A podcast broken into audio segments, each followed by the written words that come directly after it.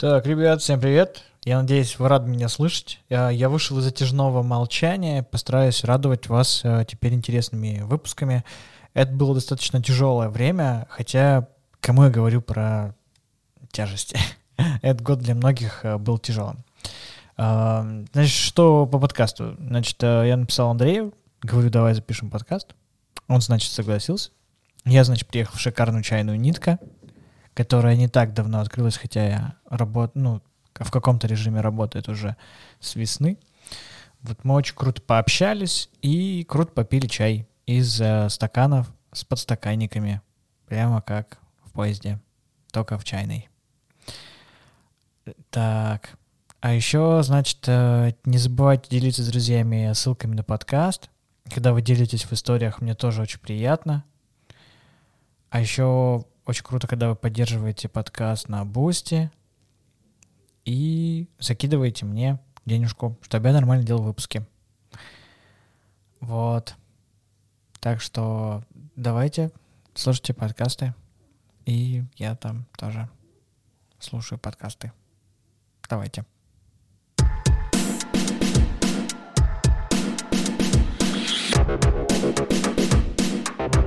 А, なに?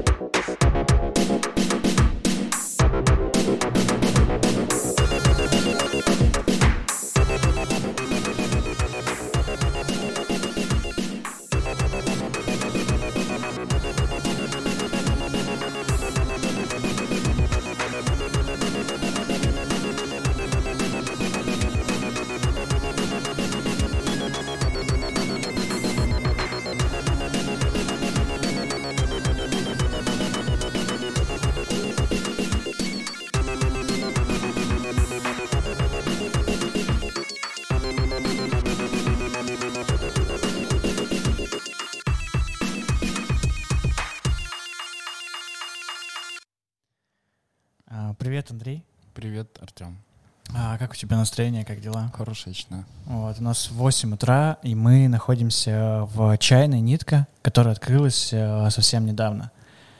Но анонсирована она была достаточно давно. То есть э, весной еще было известно, что... Мы даже приоткрывались э, перед карантинчиком, ну так, в техническом режиме на пару недель. Две-три недели, наверное, поработали. Мгм. Вот, а потом мы ушли в длительное отсутствие.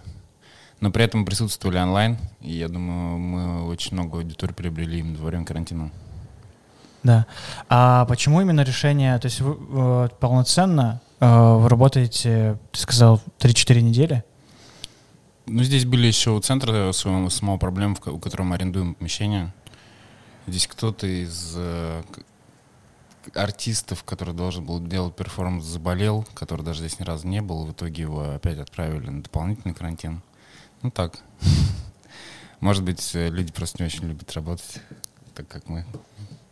Может быть. То есть э, в целом летом возможности не было открыться, потому что же с июня уже можно было в каком-то формате э, работать, в таком полуоткрытом. Ну, мы для себя решили и себя обезопасить. И у нас, ну, слава богу, были достаточно хорошие продажи онлайн, которые нам позволяли ну, продержаться, скажем так, и даже развиваться. Мгм. А сложно было перестроиться вот э, в тот момент, когда было понятно, что э, заведение ну, закрывают на долгий достаточно срок. То есть сначала Нам не пришлось пересма- перестраиваться. Нитка — это изначально проект э, больше онлайн и Мгм. такой имиджевый, и э, проект по... Это проект бренда чайного. И для нас э, чайный оффлайн это просто ну, один из инструментов э, маркетинга, работа с людьми. Э, Очень клевый, вдохновляющий. Это место для производства контента. То есть то, чем мы с тобой сейчас и занимаемся. А, давай немножко перейдем в прошлое. Я знаю, что ты уже рассказывал а, эм, свою историю, как ты пришел а, к чаю, А, но до этого ты долгое время занимался кофе, Мгм. а до этого ты еще и занимался в барной индустрии. Вообще расскажи про свои ощущения и как ты сейчас смотришь на а, то, как ты начинал, и в целом, как ты начинал именно в а, культуре гостеприимства. Я думаю, что сейчас я смотрю на это как э, на что-то необходимое, чтобы попасть в ту точку, в которой я сейчас нахожусь. А, сейчас я прям кайфую от того, что я делаю. А в индустрии гостеприимства оказалось, чтобы подработать, я сидел в своей студии веб-дизайна и понял, что не хочу там сидеть э, всю свою жизнь оставшуюся за, за монитором компьютера. И пошел подрабатывать. Потерял в доходах, мне кажется, раз в 10. Устроился просто официантом. И все. Гостеприимство — это мое. То есть мне нравится. Угу. Нравится общепит, еда. А сколько тебе было лет, когда ты вот 20 понял? лет мне было. 20 лет. Даже 19 мне с половиной, мне кажется, что угу. такое. Ну, после института, который я не закончил первого. Год-полтора, наверное, два. А сложно было вообще решиться, ну, то есть э, понять то, что ты теряешь в доходах, но ты занимаешься тем, э, что нравится. Насколько сложно было решиться вот на этот шаг? Да, здесь э, и обстоятельства какие-то э, моральные. Я воспринимаю все как обучение. То есть пока тебе не исполнилось там лет 40, мне кажется, еще рано фиксироваться. Mm-hmm. Вот. Я сейчас подошел к этому рубежу. И э, я понимаю, что я нашел благодаря вот этим перемещениям дело какой-то жизни своей. И точно так же я потерял в доходах, когда я э, из кофе ушел в чай ну, вот прям сто процентов потерял. Э, многие крутили виска, типа, почему ты не откроешь еще одну там сеть из 10 или из 20 кофеин и спокойно себе зарабатывай. Хочется что-то большего. И э, глобально хочется ну, вдохновить людей на что-то новое. А делать то, что уже было и спереди, и сзади, и истрепано, как пословица, уже не хочется. Угу. А ты изначально занимался в барной индустрии, да? Ты был э, бартендером? Я не был прям бартендером, я был барменджером, барменджером, управляющим ресторана в Туле. И один раз бар... Э, я работал в ночном клубе здесь, в Москве, барменджером тоже. После чего я вообще отказался от ночной работы любой. Угу. То есть тебе э, было морально сложно, или ты то есть, понимаешь, что это... Это физически сложно. Да, физически Когда у тебя тебе не нужны деньги, потому что ты их не можешь потратить. Тебе их некогда потратить. Ты в тот момент э, учился еще где-то или э, Я торгово-экономически закончил, да. Угу. У Где меня раз, э, специальный специалист коммерции, диплом я писал «Открытие кофейни». Круто, То есть я как раз по я хотел спросить, что у тебя достаточно структурированный подход к делу, и именно к бизнесу, то есть ты разделяешь бизнес-составляющую, продуктовую составляющую, чтобы это все было взаимосвязано очень хорошо а, и так далее. И, как мне кажется, вот я хотел как раз спросить, насколько важно образование, а, именно специализированное, если а, человек работает а, в бизнесе, то есть открывает свою кофейню и так далее. Насколько важно иметь а, какой-то профиль? Ну, если говорить про российское высшее образование, то ни насколько оно не важно, оно бесполезно абсолютно. Угу. Если говорить э, про условный Новиков School или там Welcome Group, э, какие-то профессиональные курсы, интенсивные, неинтенсивные, там, то или MBA ресторанный, то это стоит того. Если есть возможность, то нужно инвестировать. Это инвестиции в хорошие, в связи. Это инвестиции хоро хорошие в себя. Угу. И все равно связи самое важное ну, именно в ресторанном бизнесе, как я считаю. И инвестиция в чемпионаты, инвестиция в выставки, инвестиция в образование — это то, что создает сеть контактов. А, то есть, э, э, выбирая между высшим образованием и, например, рядом э, курсов от Выбирайте именинных каких-то персонажей, то лучше выбрать курсы. Это будет быстрее и качественнее. Ну, важно понимать, зачем вам это нужно идти бесцельно во что-то э, бессмысленно. Я до сих пор прохожу, у меня не прекращается процесс обучения никогда. Uh-huh. Там надо мне подтянуть э, с цифрами работу, но я сейчас прохожу по финансам там какой-то курс. И есть потребность, нужно ее закрыть. Вот, но когда ее нет, ее не надо закрывать. Это многие приходят э, к доктору, такие, блин, а можно пить те, те витамины, там они полезны для этого, для этого. Ну и доктор должен спросить, а у вас проблемы с этим? Если у вас нет с этим проблем, нахрена вам какие-то витамины? А, ну, слушай, вот если, например, человек э, без э, какого-то профильного образования а, ну, например, там а, гуманитарий, условно. То есть у него есть какое-то образование, но, например, оно не, не профильное, не про экономику, не про финансы. И какие бы... И он хочет понять, например, у него задача стоит э, понять структуру как раз-таки работы, а, условно, чайной кофейни. Вот. И какие бы ты курсы посоветовал бы для начала пройти? Я бы советовал Просто бы в нескольких проектах поработать. А, просто поработать в несколько? Конечно, да. И э, напроситься на стажировку кому-то э, на бесплатную или вообще даже заплатить за стажировку, как э, люди платят за стажировку крутых шеф-поваров. Э, Потому что это работает. Ты видишь изнутри работу, ты перенимаешь разные техники, все работают по- по-разному. У всех есть свой предпринимательский стиль, шефский стиль. И кто-то любит помягче, кто-то любит пожестче. Тут такая история. Ну, Это как раз хороший вопрос. о И том- каждый потом, ну, задача того, кто хочет э, преуспеть, э, посмотреть, как делают другие, и создать свой собственный стиль.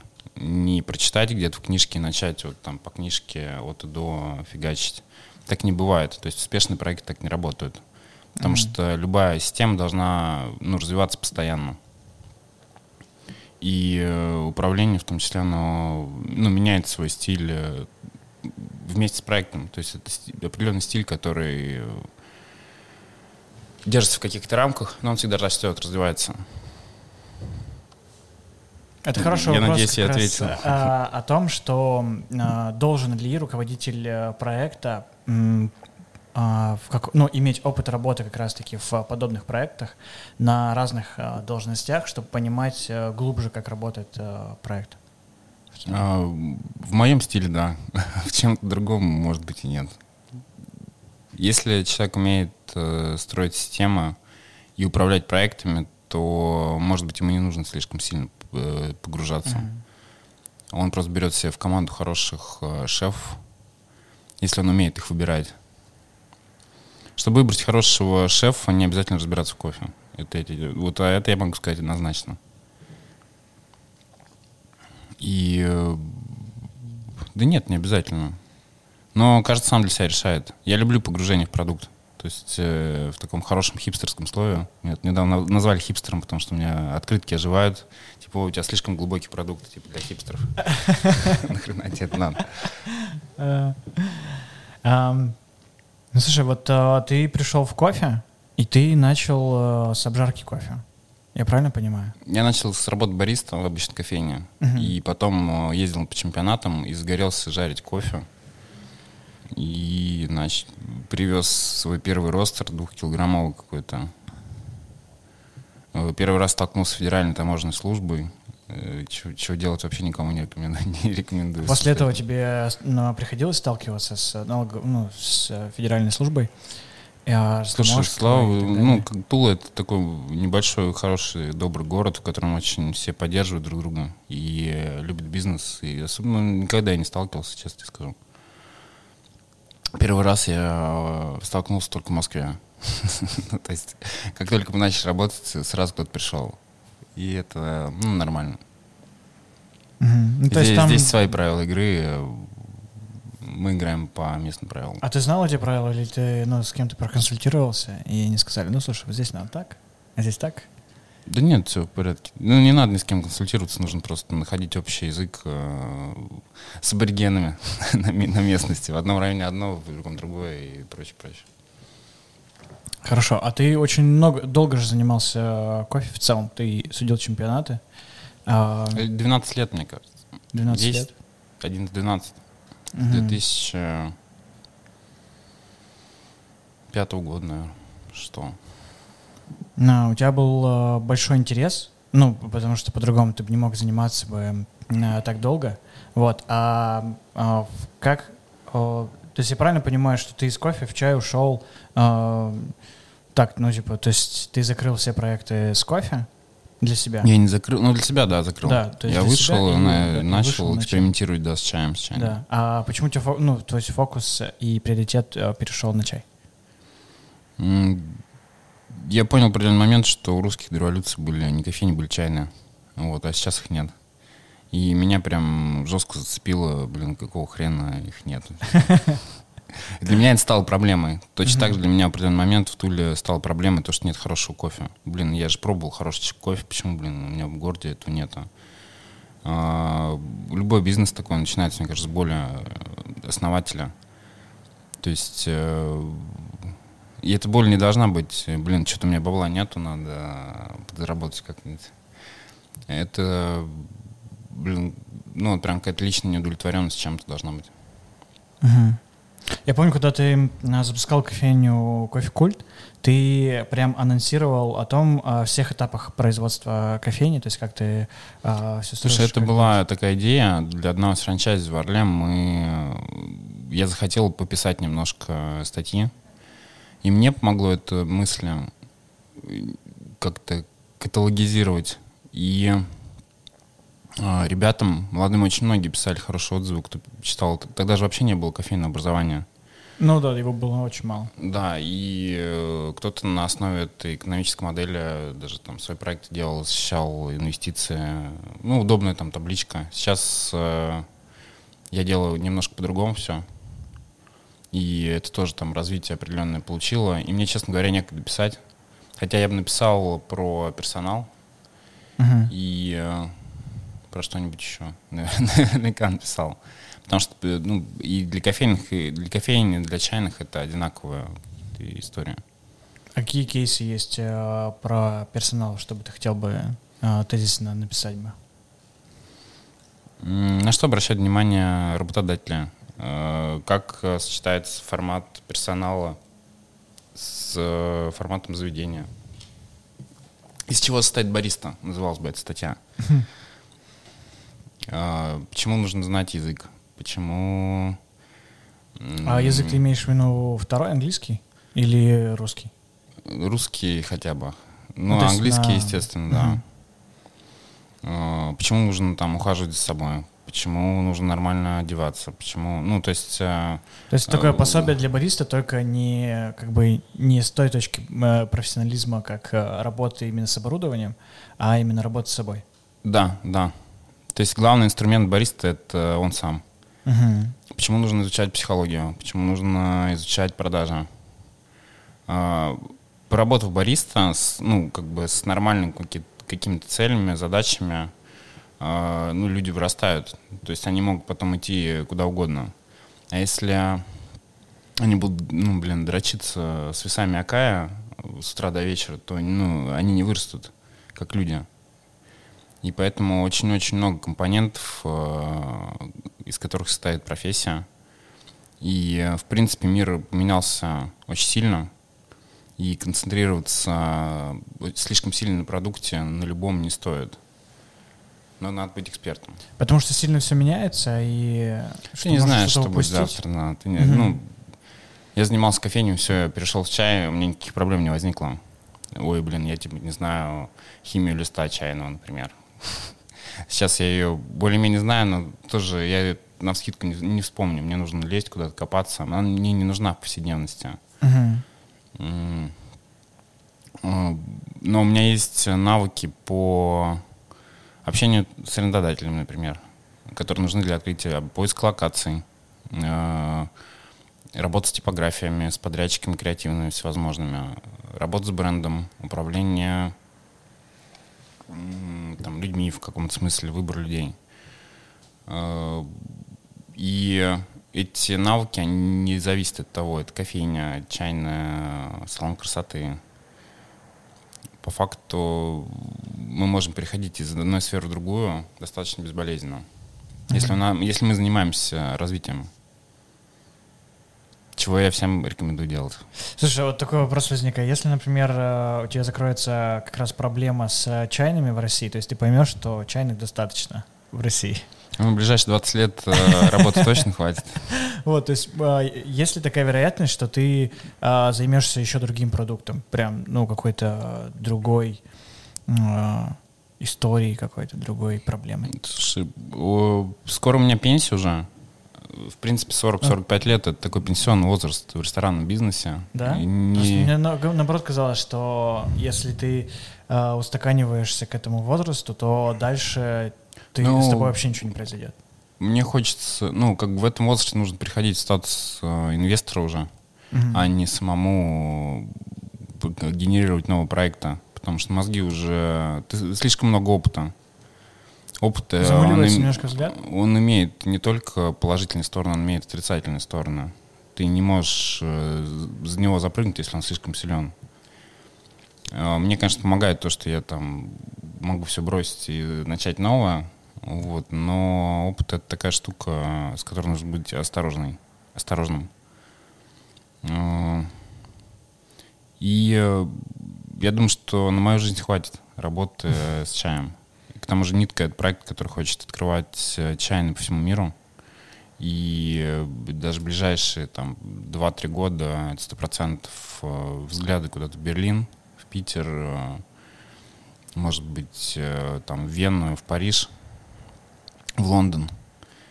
Посмотрим. То есть ничего не могу сказать. И, конечно же, в Москве хочется большую чайную открыть, ну, прям большую. Да, а расскажи вот как раз э, про поиск локации в Москве. То есть э, а, большую часть э, ты же вел э, бизнес э, в Туле, если не Мгм, ошибаюсь. мгм. Вот, насколько было сложно как раз-таки м, а, передвинуться в Москву, насколько сложно найти локацию, как раз-таки вот э, применить твои э, профессиональные как раз качества в, э- в этой отрасли. Э, Ну, на открытом рынке в Москве практически нет нормальных предложений. Мгм. То есть нужно искать. а, э, С центром получилось, э, ну, такое знакомство первое. И с центром Вознесенского. И э, мне удалось убедить людей, что здесь вот прям на месте их там заброшенного ресепшена э, нужна хорошая чайная. Вот, соответственно, мы вступили в переговоры об условиях. Ну, 8 месяцев занял процесс подбора помещения. Вот. э, Если бы это была рыночная какая-то аренда, э, которая стояла на ЦИАНе, то была бы другая цифра и э, не, не настолько удобные условия там для меня, например. Мгм. То есть не было бы гибкости какой-то, да, из-за... Ну да, то есть э, не надо быть для своего арендодателя ну, там, одним из многих. Нужно, чтобы ваш арендодатель прям вас любил, понимал, какой кла- классный проект. Или быть жестким, я имею в виду вот такой микробизнес, как у меня сейчас. Если у вас большой проект, то все должно быть жестко. Вы ищете, торгуете, торгуете цену вниз, э, максимально убеждаете, что вы просидите долго, э, и максимально юридически себя защищаете со всех сторон вообще, чтобы э, проект существовал. Мгм. А вот скажи, вот немножко вернемся назад с кофе-культом, а какая стратегия больше работала? Именно а, больше жесткая, где все упорядочено, а, или больше контактная с... э, Ну, в любом случае, Да. в сети должен быть юрист, который занимается, даже не в штате, просто юрист, который занимается договорами аренда, чтобы они были безопасны. Вот, есть э, никаких краткосрочных договоров, естественно, не может быть, если ты занимаешься э, бизнесом с длинными такими инвестициями. Ну, среднесрочные. Э, И в Туле мы искали какие-то полузаброшенные вообще богом забытые места, э, переделывали их, э, переделывали, могли переделать фасад вообще. И это давало нам низкую аренду, собственнику давало новое качество помещения. И мы за какой-то промежуток времени, э, естественно, все эти деньги возвращали. Нужно искать э, не самое лучшее место, а место в хорошей локации, которое можно сделать самым лучшим. То есть чем оно говеннее, тем оно ни- ниже ставка. мгм. Вот. Но нужно представлять, что вы с ним можете сделать.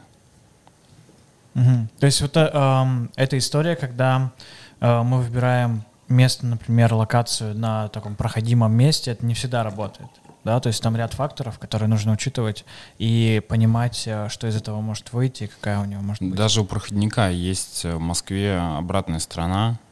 А, Слишком близко э, к условному метро э, может, наоборот, снизить э, конверсию. Потому что люди не останавливаются. Им э, хочется быстрее пройти и э, не задерживаться. Вот этот момент я где-то слышал, что как раз-таки люди просто проходят, и даже если они видят, то они не заходят, потому что куда-то спешат. И вот э, э, я единственное пока не понял, где та как раз э, э, грань, то есть тот баланс, где э, место вроде бы как бы рядом с метро, но э, люди могут как раз останавливаться, люди могут заходить как раз вот э, именно где, где этот баланс находить. Я думаю, что просто место должно быть уютным. И э, немножко человек должен подать э, в, в какой-то отдельный мирочек небольшой. Угу. Это а, больше про Москву, наверное, да, можно сказать? Да, да. Потому что здесь хватает мест, где неуютно, и, и охота как раз где-то спрятаться в каком-то уютном, красивом месте. Ну да, даже если это на 5 минут, когда ты заказываешь там кофе с собой, это должно быть э, ну, что такое, где и поболтать можно там с бариста и спокойно взять. И всегда там локальные комьюнити какие-то образуются, там все одни и те же люди заходят в одно и то же время каждый день, естественно, они все друг друга уже видели, знают. Плюс э, из офиса входят с коллегами в одни и те же места. На самом деле, я с трудом представляю, как можно сделать локальный какой-то проект моно неуспешным в Москве. Ну, если прям хорошо приложить усилия, заниматься mm-hmm. им, работать с аудиторией, с гостями, объяснять им, рассказывать про себя, то ну, там, за полгода, за год можно вы, ну, вырастить нормальный проект. То есть из-за того, что в целом в Москве людей достаточно разных причем, то задача как раз-таки... Здесь есть входящий трафик, да, его просто нужно обработать. Да, то есть нужно да. привлечь людей, которые да. будут как раз-таки ходить и будут вовлечены в процесс. А как-то а, а делали ты какую-то, может быть, статистику по своей а, целевой аудитории или что-то типа того. То есть понимаешь ли ты, а, кто человек, который точно будет а, ходить, какой, знаешь, портрет или сегмент, может быть, людей, который будет ходить именно в формат заведения. Вот а, такой, тради... ну, как бы новой традиционной чайной России, России такой. А, это, это до сих пор проблема. То есть до сих пор а, не могу это сделать. вот. Э, чай — повсеместное явление, и чаепитие вдохновляет совершенно разных людей. И если был там 2-3 крупные чайные, и мы там реально занимались измерениями, мы бы смогли просто сегментировать, там в процентах измерить.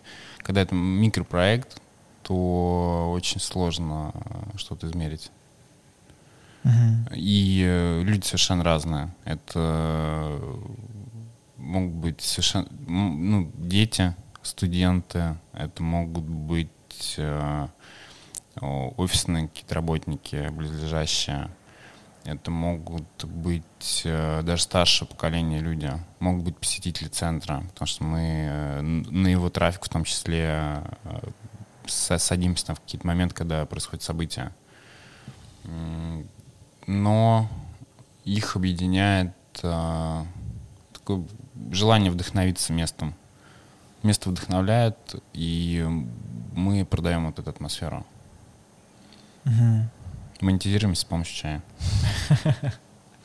Я на самом деле э, заметил, ну, то есть э, обратил внимание на интерьер, и а, он такой, как бы, я бы сказал, наверное, похож на скандинавский, смешанный с вот как раз из того, что здесь это... Ну, я так понял, что это же колонны, и эта часть, это же центра. И печь, да, была здесь. Да. Это, пам... ну, охраняемый э, объект. Угу, то есть их менять, менять было нельзя. То есть такой... Эм...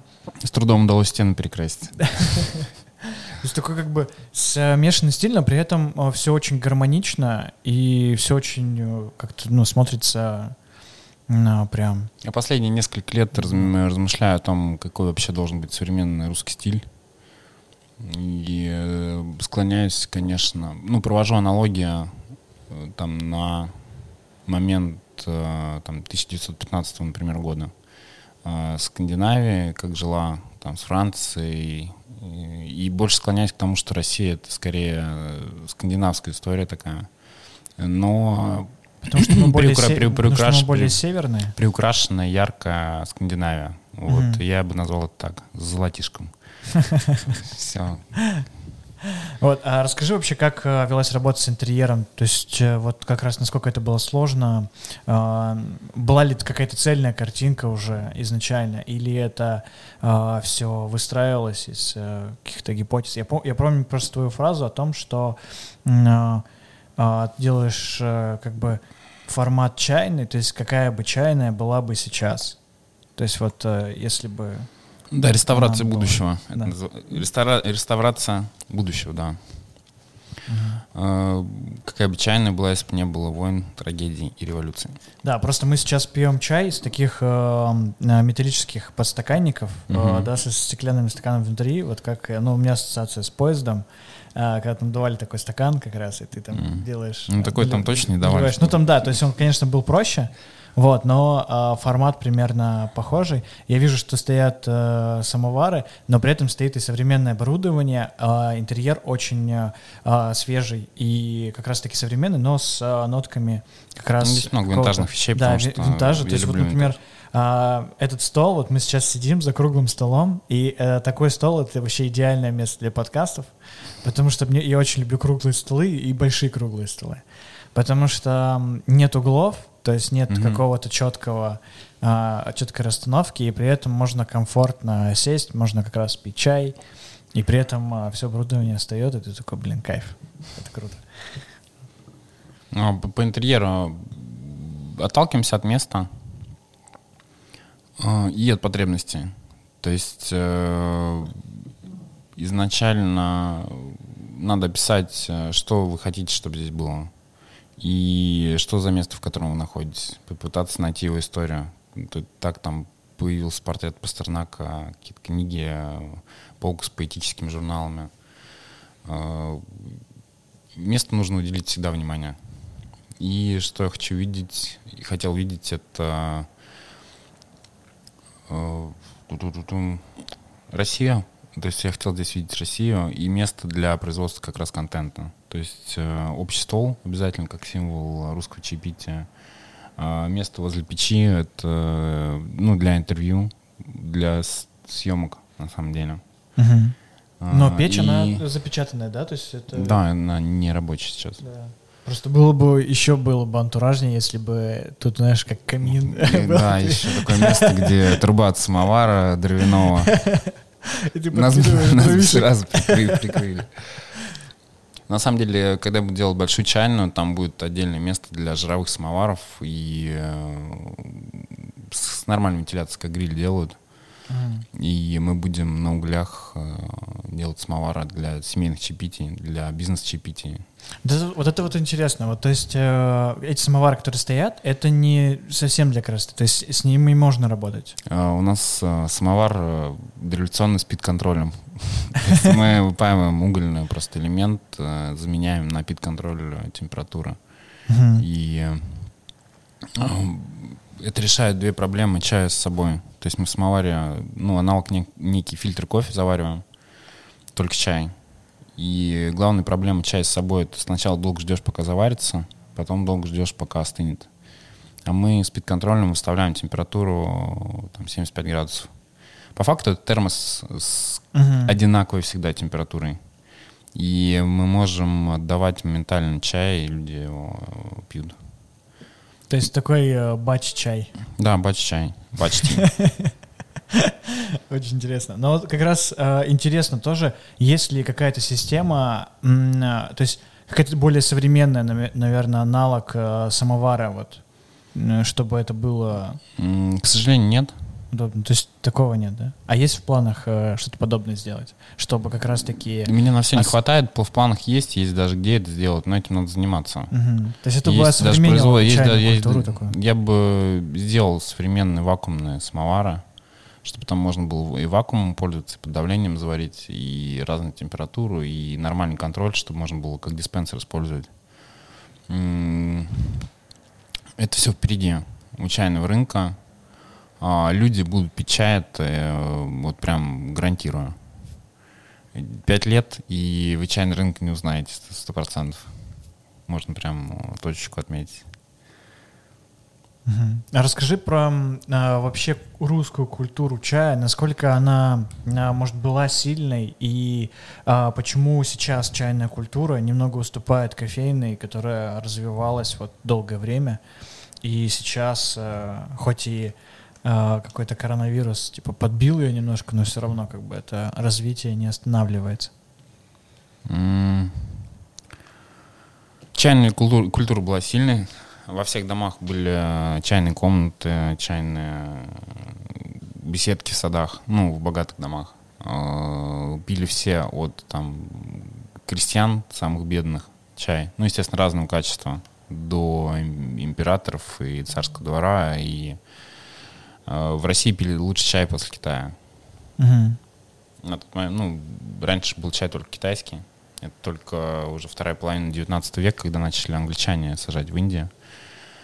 А, Потому что с ними от- отказались работать китайцы. Ну, естественно, наши поработали. И наши начали экспериментировать в Грузии, а, в Краснодарском крае. Все пили чай. И это было модно, это интересно. Много брендов чайных, в том числе там французские сейчас, Кусме, это Кузьмичев бывший. Бренд Высоцкий до сих пор существует в Израиле.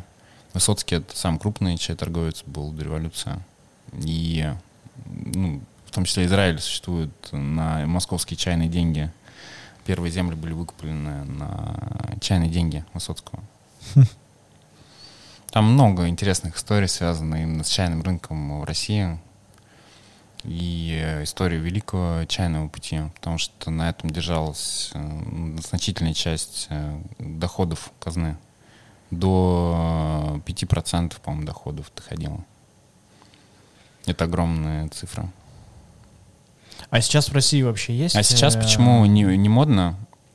Потому что кофейня — это еще все такое последний хвост э, нелюбви русских людей к себе. Когда Красиво. хочется вот это, типа, иностранное все, как у этих, как у тех, как у этих. э. Я просто про то, что русским людям нужно, как у нас, вот, э, сделать свое, и классное то, что нам подходит, и современное, никакого лупка, никакой там неприятной истории клоунской. Вот. Мы нормальные люди, мы умеем делать крутые проекты. И русский чайная — это формат, который можно экспортировать, мне кажется, в любую страну.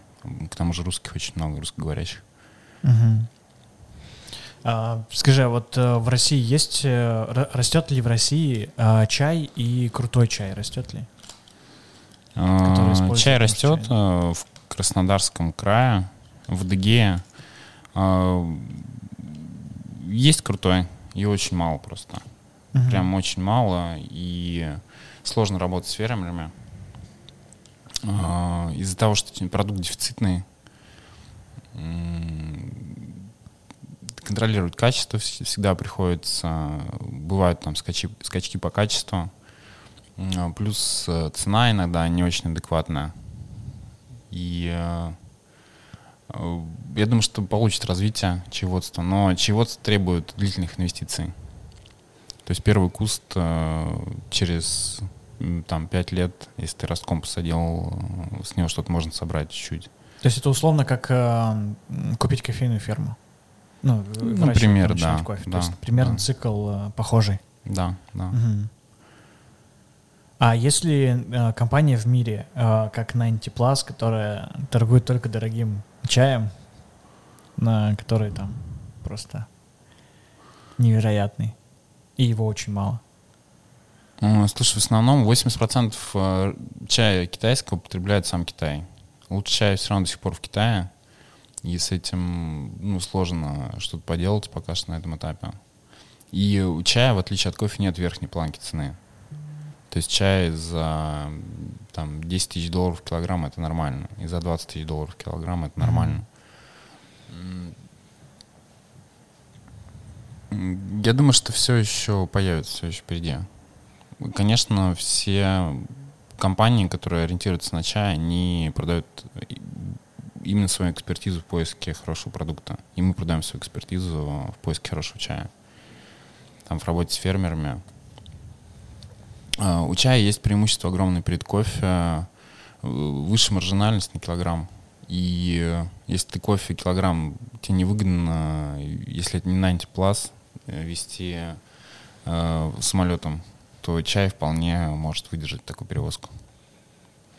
Бум! Вы послушали первую часть подкаста с Андреем. Андрей интересный парень, хоть и э, общается достаточно так спокойно. Вот. Ну и вы понимаете, что полный выпуск можно послушать на Бусте. Там он доступен, без всяких э, там ограничений. Вот. Поэтому слушайте, наслаждайтесь. Эм, я вам желаю счастья, здоровья, удачи, мир, дружба, жвачка. Не забывайте Э, лайкать, репостить, сохранять, э, комментить и что там еще делают? А, фотографировать, слушать, смотреть. Вот. Так что всем удачи, до следующей недели. Пока. Всем пока.